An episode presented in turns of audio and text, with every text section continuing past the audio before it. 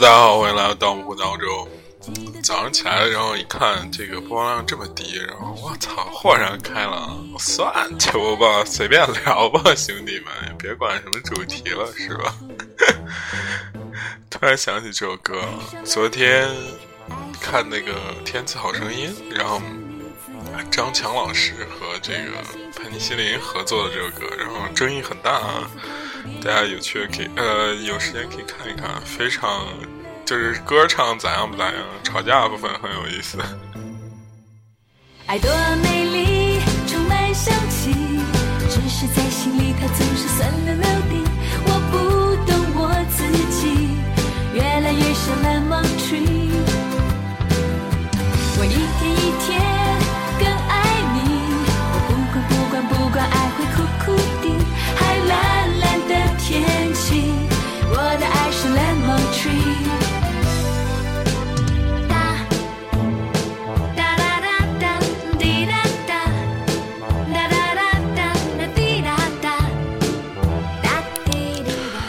久没听这歌手歌，叫苏慧伦。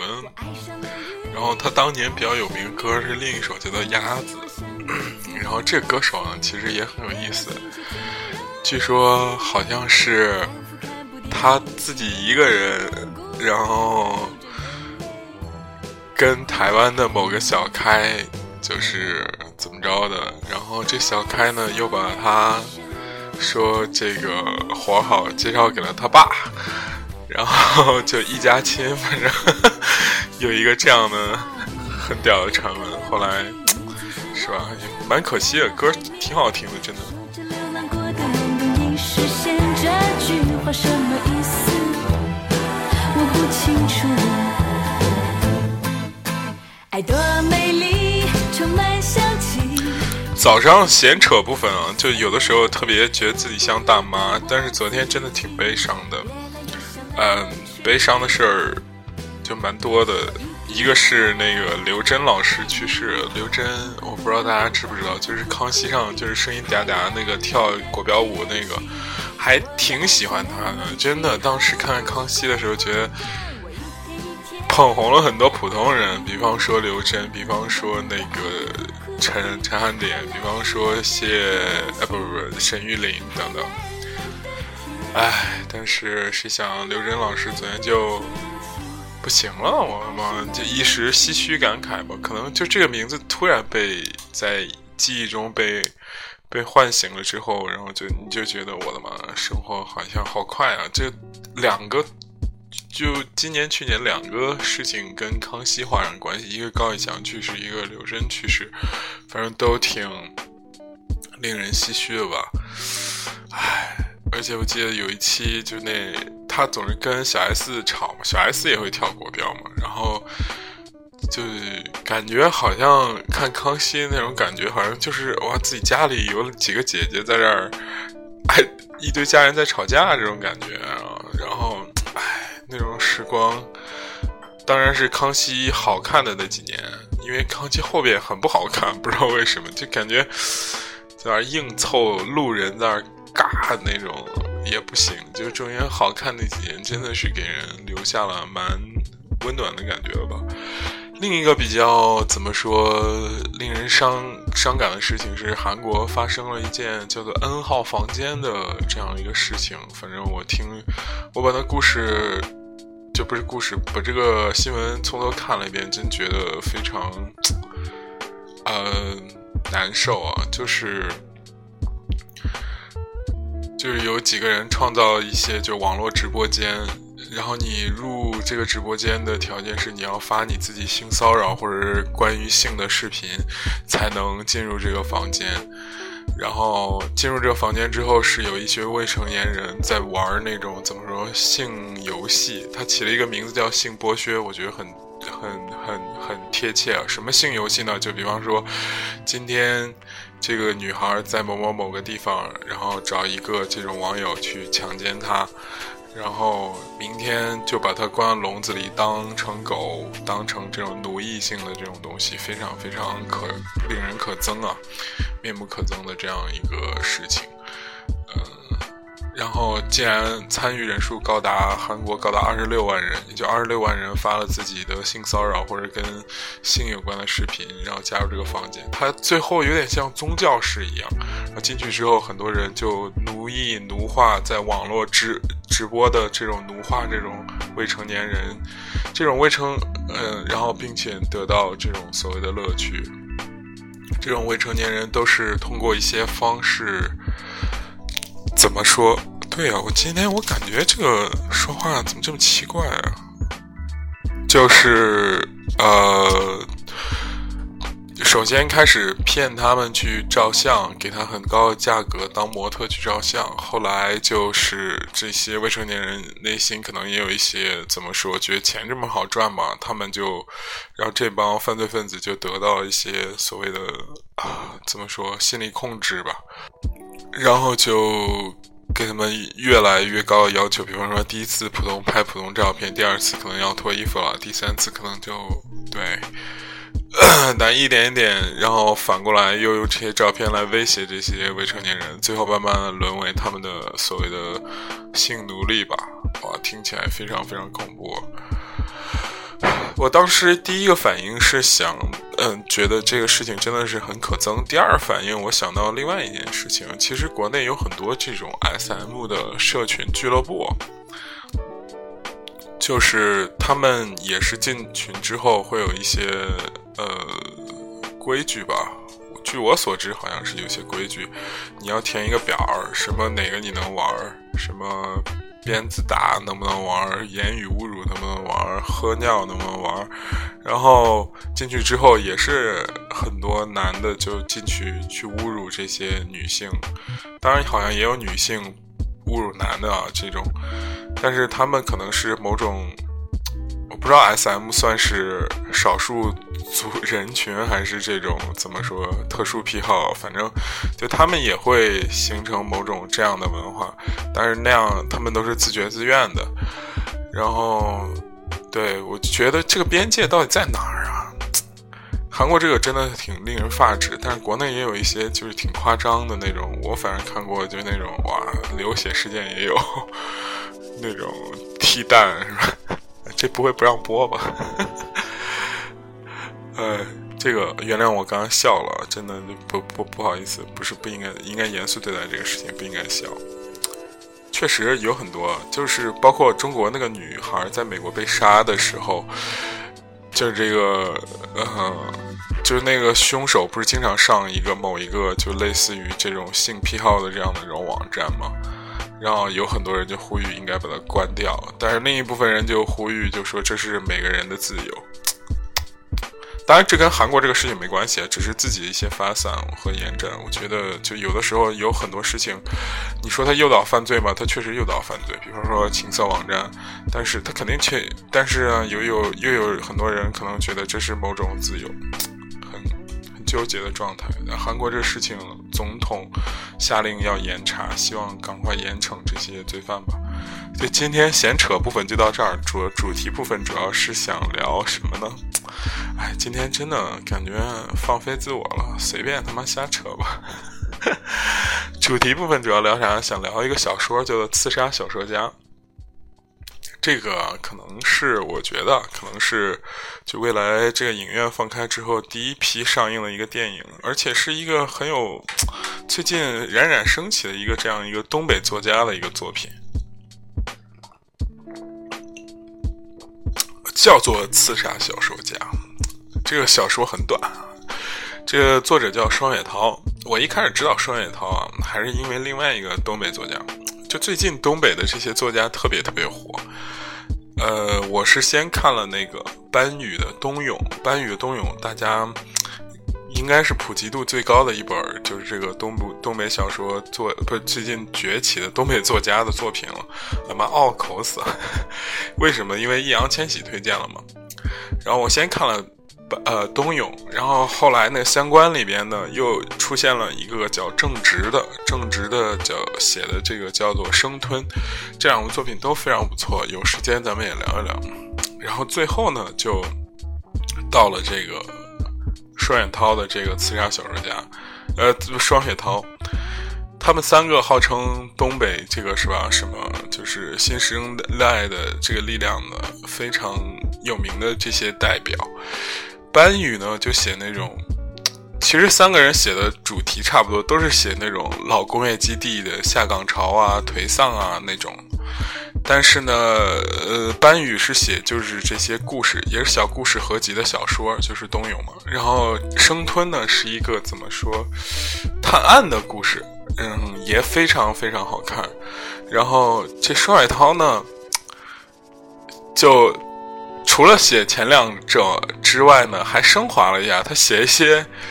就是文学性，已经我感觉涉涉及到严肃文学性的这样的一个东西了。特别有趣的这一篇呢，就是这个，呃，刺杀小说家，他其实某种程度上已经脱离了这个所谓的写东北的这种伤痕文学的这种概念。他讲了一个什么故事呢？这故事呢，其实。挺简单的，但是你不能仔细拔高。我也是尽我最大力气这个复述吧，反正我今天也是放飞自我，无所谓，对吧？记不清细节就这样吧。有一个非常颓丧的这个男主啊，他呢妻子跟人家跑了，然后不不不不，女儿妻子离婚了，女儿。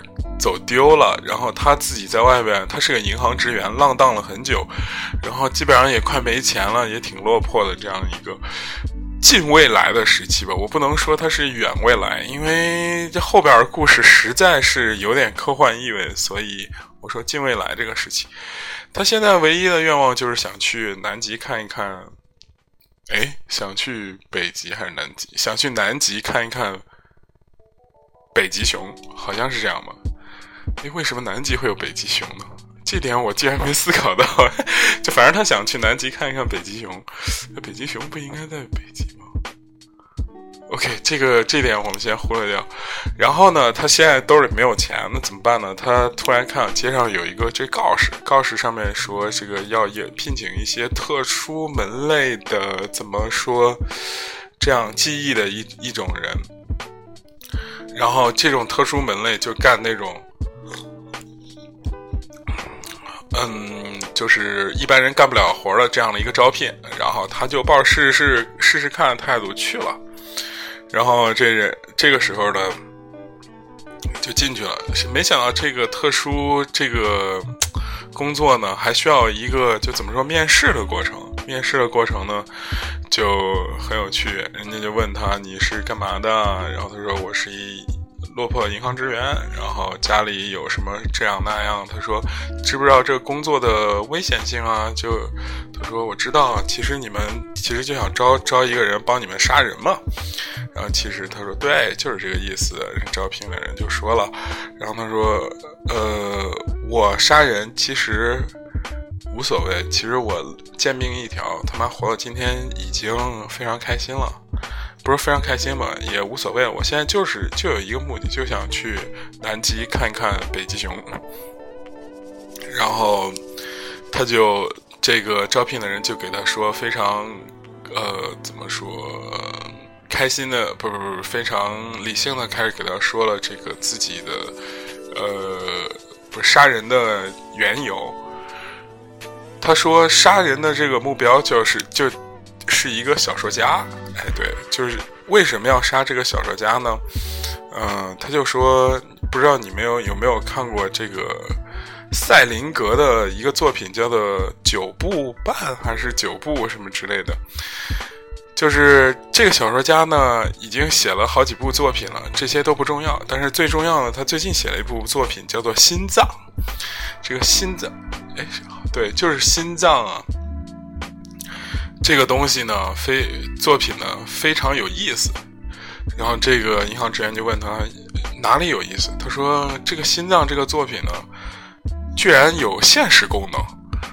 然后这个银行职员有点惊了，说什么现实功能？就是我的老板，这招聘者说我的老板跟他小说里的某一个人物形成了某种投射。虽然这个小说他还没写完，但大概率这个。被投射的这个人就可能会被杀死。如果他被杀死的话，我老板也应该会被杀死了。然后这小说家一开始有点说：“我靠，有点意思啊，兄弟，行啊，这什么意思？就等于说就是跟我简化一点说，就是跟那个扎小人儿有点像。你不是这个是吧？我们嫉妒一个人是吧？给他捏成一个一模一样的小人儿，捏成一模小人的，我一扎他，哇塞，你可能就是对，就有这种感应，这种心灵感应这种感觉吧。他呢换了一个媒介，是小说这种媒介。”对吧？然后他就说：“那你帮我这个招聘者就说，那你帮我解决这个问题，哎，我就我就肯定给你很多钱。”他说：“那钱到具体有多少？”他说：“你放心，就算你呃带上你的妻子和老婆一起去南极，也够去几百遍了，往返的这种钱多到这种地步。”然后这个。银行职员就欣然答应了呗，然后就去说那行没问题。故事到这儿的时候，还突然转折了，开始写什么呢？开始写小说家的这个小说的故事了。然后这个小说的故事是什么呢？其实非常简单，就是一个傻不愣登的这样的一个少年，好像有弱智。就是智商不是特别健全，现在他妈突然死了，他妈临死之前呢，给给他说一个事情，就是说，你现在你不是一个杀猪的，你是一个侠客，你是一个什么样的侠客？你是非常牛逼的这样一个侠客。然后为什么你牛逼呢？是因为你爸爸牛逼，你爸爸曾经跟另外一个人叫。红发魔头还是什么，就好像是红什么红魔头吧，我们就叫他红魔头这样的一个人，他俩一起呢，就是把推翻了前朝的统治，就是怎么说，去京城成了京城的这个霸主。现在这个红发魔头呢，最后把你爸给杀了，然后他自己当成这霸主了。所以呢，你现在呢，要拿上咱们家的刀去把这个红发魔头给砍死。然后呢，这个小儿家的这个小说差不多就是这意思。然后中间有一些隐喻啊，非常有趣。他说：“你爸和这个红发魔头为什么起了争端？红发魔头把他砍死，是因为红发魔头想把京城分成十三个等级，这十三个等级呢，他想卖给不同的人。你爸不同意，然后他就把你爸给砍死了。”然后这点儿啊，反正我插一句，我觉得挺有意思啊。其实他想好像隐喻一下，就是是吧？这个对，是吧？这个不同阶层好像吧，我的解读好像是这样。就是这小说家小说呢，还继续在推进，碰见一个小女孩儿，哎，对吧？碰见一个小女孩儿，跟他一起去京城，想砍死这个红发魔头。这个小说还继续推进到京城了。对，就是他们找到了这个所谓的这个这个这个红发魔头。OK，这个时候，哎，小说这条线又戛然而止了，又回到现实这条线。现实这条线，这个银行职员真正去找到了小说家，小说家就是好像。就跟就跟这个小说家还交成了朋友，什么朋友呢？就是说，这小说家天天没事干，他就是写小说。其实这一点我觉得有点像他作者的自我投射了。他就说我写了五年小说，一开始觉得自己跟傻逼一样，不是一开始觉得自己特别有才华，后来觉得自己跟傻逼一样，就一直写一直写，然后也没有人要，不是说那种就是写了不给人发表那种，是真的认认真真的跟全国各个这个什么出版。社怎么说？就是投稿了，后来被认认真真的退稿，这样的写小说到底有没有前途啊？就跟这个小说家就跟银行职员使劲在那聊。然后这时候有一个非常有趣的一点，就是小说家最后跟着银行职员聊熟了之后，他就说。其实啊，我现在也不知道要不要写下去了。咱们站在这么高的地方，他们在一个操场上相识了嘛，在操场最上沿就说：“其实你现在推我一把，可能我会就是解脱很多。我其实早就不想这样活了。”然后，对，然后他说：“我妈有的时候给我一点钱，让我去按摩，你知道的，就是那种嫖娼，然后那些小姐，就我最后都弄熟了。我觉得人生真是太没意思了，反正就是特别想死这种这样一种状态。哎，是吧？这时候的我们这个要去刺杀小说家这个银行职员呢，就是也动动了感情了，就是不愿意刺杀他了，就觉得这小伙子跟我有着相同的境遇，是不是？兄弟们说同是天涯沦落人，你也过得挺惨，我也过得挺惨。这个时候呢，小说家的小说也不断的在其中穿插，反正最后的最后的安定呢，非常非常高级。就是刺杀小说家的这个现实生活的这条线呢，没有写结局是啥样的，而小说家的小说有了结局，什么结局呢？就是哎，就是这个这个弱智把把把他的杀父仇人给砍死了，然后这个小女孩呢也回来了，然后他结局的时候说了这样的一件事情，就是这个。不是这个结局呢，就是跟他一起刺杀这个小女孩呢，也找到了父亲。对，是这样的一个结局。嘿，这故事就完了。我再以免大家怎么说，就是好像没听懂，我再说一遍啊，就是小说里边这个傻子把他的杀父仇人砍死了，跟他一块儿刺杀这个傻子的小女孩也找到了他的父亲。故事结束，这故事结束，上一个故事没有结束就结束了。哎，这个时候我跟你说，这个人呐就特别贱，就开始揣测，就说：“我操，这什么玩意儿啊？这写怎么着啊？”哎，这故事突然就升华了。我给大家说一说我的理解。第一呢，它这个安定呢，意思就是说。他不是等于说小说是现实的投射吗？等于说他们把这个想要杀死小说家的老板给杀杀了，然后呢，这个失去女儿，大家还记不记得这个银行职员？最后这个小说是什么？小说里面结局是这个跟他一块自杀的这个小女孩找到了父亲，等于说他的女儿他也找到了，他回归了正常生活。小说家就是那个傻子。等于说也怎么说是吧？过上了幸福日子，而他要杀父仇人是谁呢？我感觉就是现实生活中那个老板，等于说是他的杀父仇人。反正这是一重解读吧，还有二百多重解读。我反正，你比方说，他可以说是其实小说家也死了，对不对？你可以互相带套所有的人，然后你突然就觉得这个故事，哎，我靠，还挺高级的，是吧？没有所谓的结局，没有所谓的这样的怎么说线性叙事，就是两条线展开，然后在一起交叉，交叉了之后呢，最后以一个没有结局的结局结局，然后呢，留给人无限的遐想空间。然后这个故事突然就升华了，对不对？我的妈！这故事我觉得有点意思，就反正看了很多，就是他在，就是这种故事可以上升到所谓文学，就是它够严肃、够有趣吧，够有现实批判意义。然后每当你想起来的时候，你就觉得，哎。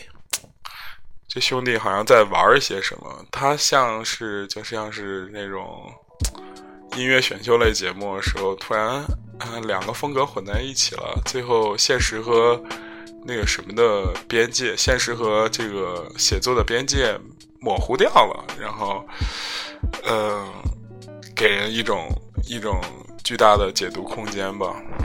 反正我觉得这故事你真正读起来吧，也很好读。然后呢，还有这么多解读空间，哎，而这个就是所谓的这种写小说，可以像这个扎小人儿一样这种特殊的效果，也给人了一种很有。其实你想想，其实这个概念并不新潮，《死亡笔记》不也是这种概念吗？写个人名字，人家死了，对不对？只不过他不是是立马死，而是写个小说给人家写死，这种，反正。给我的感觉阅读体验还是蛮新奇的。最后的结局好像还非常耐人寻味。每每想起来的时候，就在想，这个自己的生活到底是小说家、落魄银行职员，还是想要成为老板，还是想要成为代言人的这样的一个过程？不知道，会思考几秒吧。进入贤者时间，今天就是这样啊。我觉得本周是我们的这个聊聊聊故事的周，现实生活真是太操蛋了，所以不想。不想不想不想不想这个聊现实生活，欢迎大家关注我们公众账号啊！然后最后放一首特别我特别喜欢的歌，对大家多多留言啊，给我互动互动。感觉自己这播放量既然已经这么低了，是吧？大家这个这个我们的优质粉丝是安慰我一下，这首歌我特别喜欢，叫《午夜带你去兜风》，还是没有歌词。啊。备开始。